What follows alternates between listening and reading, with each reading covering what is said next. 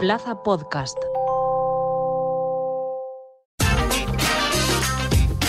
Zona VCF.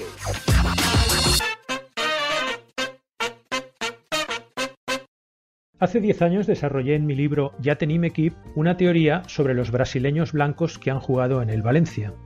Más o menos venía a decir que los buenos delanteros brasileños son de raza negra y que fichar un delantero blanco procedente del país de la caipiriña y la samba era como jugar a la ruleta rusa con cinco balas en el tambor. Esta teoría, por supuesto, no tiene ninguna base científica y solo sirve para el Valencia, ya que han existido a lo largo de los años magníficos delanteros de raza blanca nacidos en Brasil, como Bebeto, Tostao o Sico, pero ninguno de ellos ha jugado en el club valencianista. Mi disparatada teoría, además, se hace pedazos cuando nos fijamos en otras posiciones del campo, y vemos que el Valencia ha tenido brasileños blancos que han jugado de defensas, centrocampistas o porteros, y que han dejado una buena sensación en el aficionado por su rendimiento. Es el caso de Leonardo, Fabio Aurelio, Diego Alves o Neto. O cuando comprobamos que uno de los peores defensas de la historia del club ha sido un brasileño y de raza negra, Aderlan Santos. Sin embargo, el mejor ejemplo de que los delanteros brasileños han de ser negros lo tenemos en dos futbolistas que llegaron al Valencia en los últimos años del siglo pasado, y a los que recordamos más por cuestiones anecdóticas que por su rendimiento dentro del terreno de juego. El primero de ellos se llamaba Antonio José Gómez de Matos, aunque todo el mundo lo conocía como Tony. Ya el nombre daba pocas esperanzas de su capacidad, porque un delantero brasileño necesita un nombre más exótico para triunfar, y no el mismo que el dueño del estanco de la esquina. Tony además venía del Guaraní, un equipo de segunda fila de la Liga Paulista, y no acreditaba grandes cifras goleadoras como para aterrizar en España y en un equipo como el Valencia.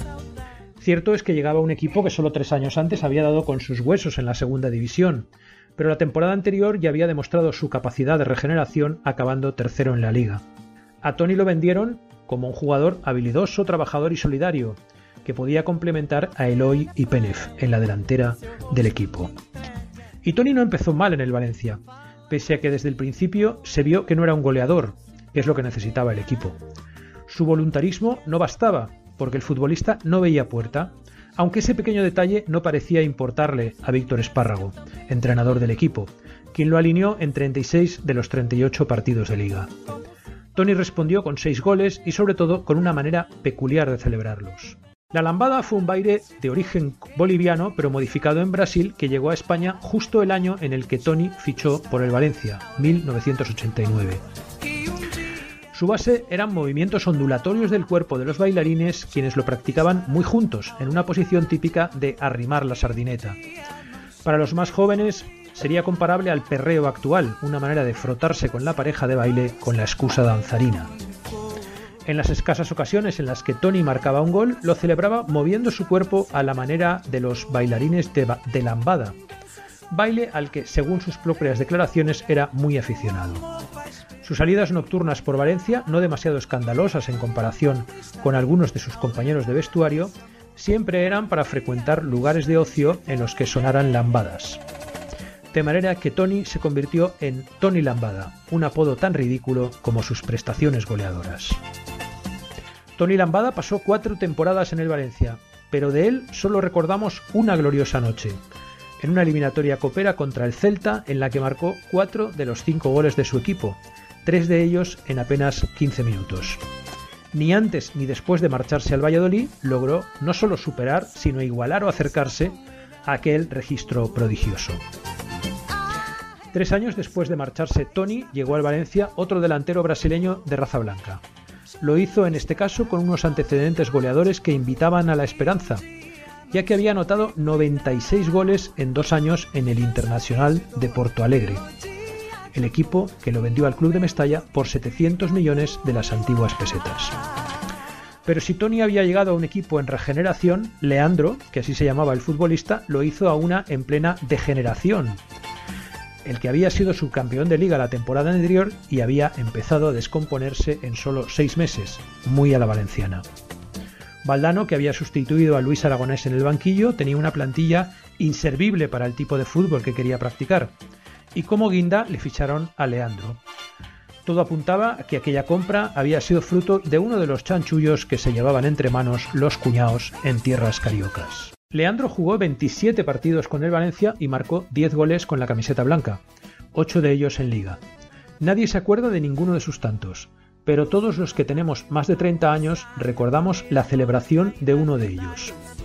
Ocurrió en el estadio Vicente Calderón, en un partido correspondiente a la vigésimo novena jornada de liga. A falta de 20 minutos para el final, con el marcador 1-3 a favor del Valencia, Leandro salió al terreno de juego en sustitución de Pepe Galvez. A un minuto para el final del encuentro, con un encuentro ya decidido, Leandro aprovechó un centro de Ariel Ortega para conseguir el cuarto gol de su equipo. Para celebrarlo, corrió hacia la parte derecha del área atlética, se colocó a cuatro patas e hizo un gesto como si fuera un perrito orinando en dirección a la grada.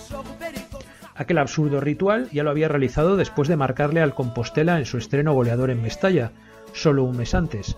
Pero una cosa era hacerlo ante tu público, que se ríe, se lo toma chufla y hasta si es preciso te lanza un hueso desde la grada para que lo persigas, y otra oficiarlo en el calderón delante de la grada de animación que ocupaba el Frente Atlético.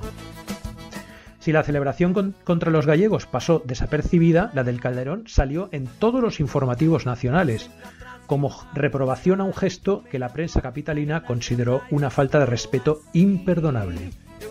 Leandro quedó marcado por aquella estupidez y aunque anotaría cinco goles más en liga, que no celebró meando, tuvo un rendimiento irregular que con la remodelación que inició Valdano al verano siguiente terminó por apartarlo del equipo. Se marchó cedido al Sporting de Lisboa, luego al Tenerife y finalmente en 1999 fue traspasado al Flamengo, desde donde inició un periplo como trotamundos futbolero que lo llevó a Ucrania, México, Paraguay o Corea del Sur.